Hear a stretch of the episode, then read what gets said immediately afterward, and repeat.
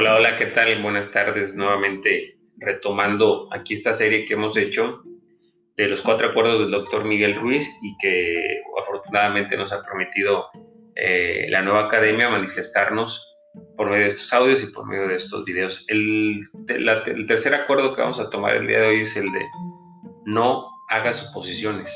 No haga suposiciones, nos habla Miguel Ruiz de este acuerdo. Voy a enumerar los dos anteriores que hemos visto. Sé impecable con tus palabras, es decir, no te hagas daño con tus palabras. Número dos, no te tomes nada personal. Recuerda que la información que viene de la demás gente es información construida por sus creencias y por sus hábitos a lo largo de su vida. Y número tres, ahorita lo que tomamos es no hacer suposiciones absoluta y llanamente de nada. Recuerda que siempre es mejor preguntar que hacer una suposición o hacer un juicio. También recuerda que chismorrear a veces se ha convertido en una forma de comunicar, en una forma de estar en constante comunicación el uno con el otro, porque no hay más en ocasiones.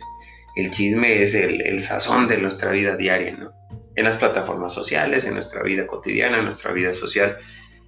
Pero lamentablemente muchas veces el chismorreal también envía ciertas construcciones negativas o en ocasiones lo llaman también veneno de unos a otros.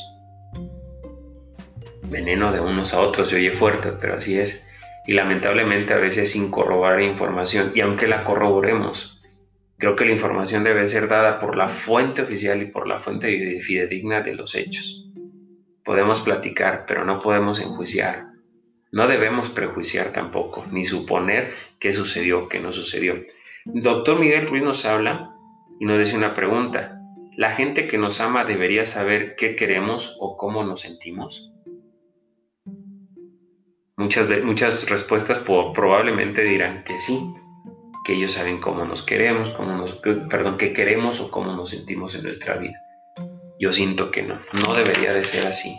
Y más en los hombres, los hombres somos un poquito más directos, más prácticos. Las mujeres son más emocionales y probablemente a veces deducen cómo se siente o, qué puede ocasionar cierta opinión o cierta acción. Los hombres no, nosotros somos tan tarados que en este momento nos tienen que decir qué hacer y qué no hacer. Hazlo así o hazlo así. Es una realidad, así es nuestro cerebro, así ha sido moldeado. Somos más directos, la mujer es más periférica y más emocional, el hombre es un poco más racional, si lo quieren ver así. Siempre busca la racionalidad, la mujer es más la emoción. No hay que hacer suposiciones, incluso dejar de lado las suposiciones que a veces hacemos sobre nosotros mismos. A veces hacemos suposiciones muy fuertes de nosotros en las cuales nos sobreestimamos o nos subestimamos.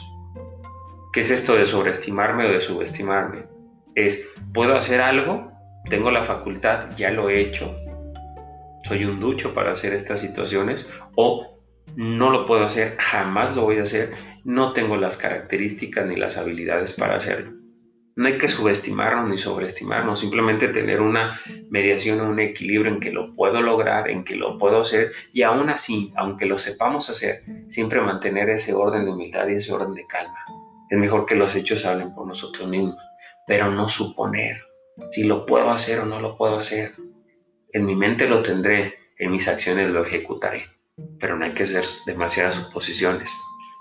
Otro, otro tema que abarca de esto de las suposiciones es lo que nos dice Miguel Ruiz, que tu amor no va a cambiar a nadie, solamente a ti, y es cierto. La fuerza, el respeto, el ahínco, los sueños, los objetivos van a cambiar solamente con tu amor, pero solamente a ti, no van a cambiar a la demás gente. El ejemplo puede arrastrar, pero la demás gente tiene que inyectarse de ese amor, de ese cariño, de esa lucha, de esos sueños, para que también los inyecte a salir adelante. Tu amor por sí solo no lo va a hacer, lo tiene que hacer el amor propio de esa persona.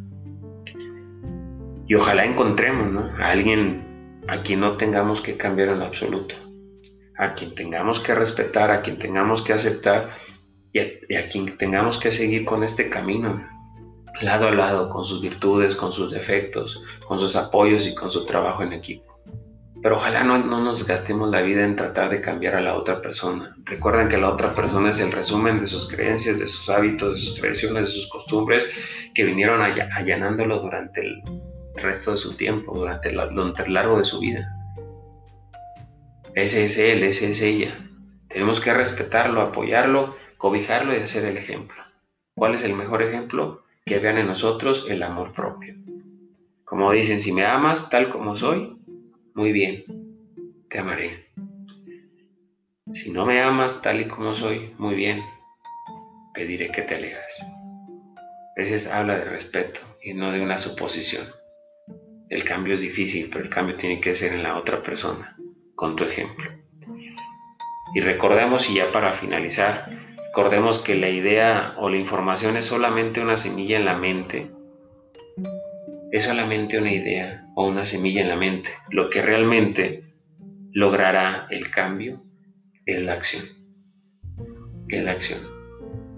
Cierro este tema nuevamente enumerando los tres eh, acuerdos que nos hemos eh, hablado aquí. Que hemos hablado aquí es no supongas, no hagas suposiciones, no te tomes nada personal y sé impecable con tus palabras. Respeta y honra tus palabras. Muy buena tarde.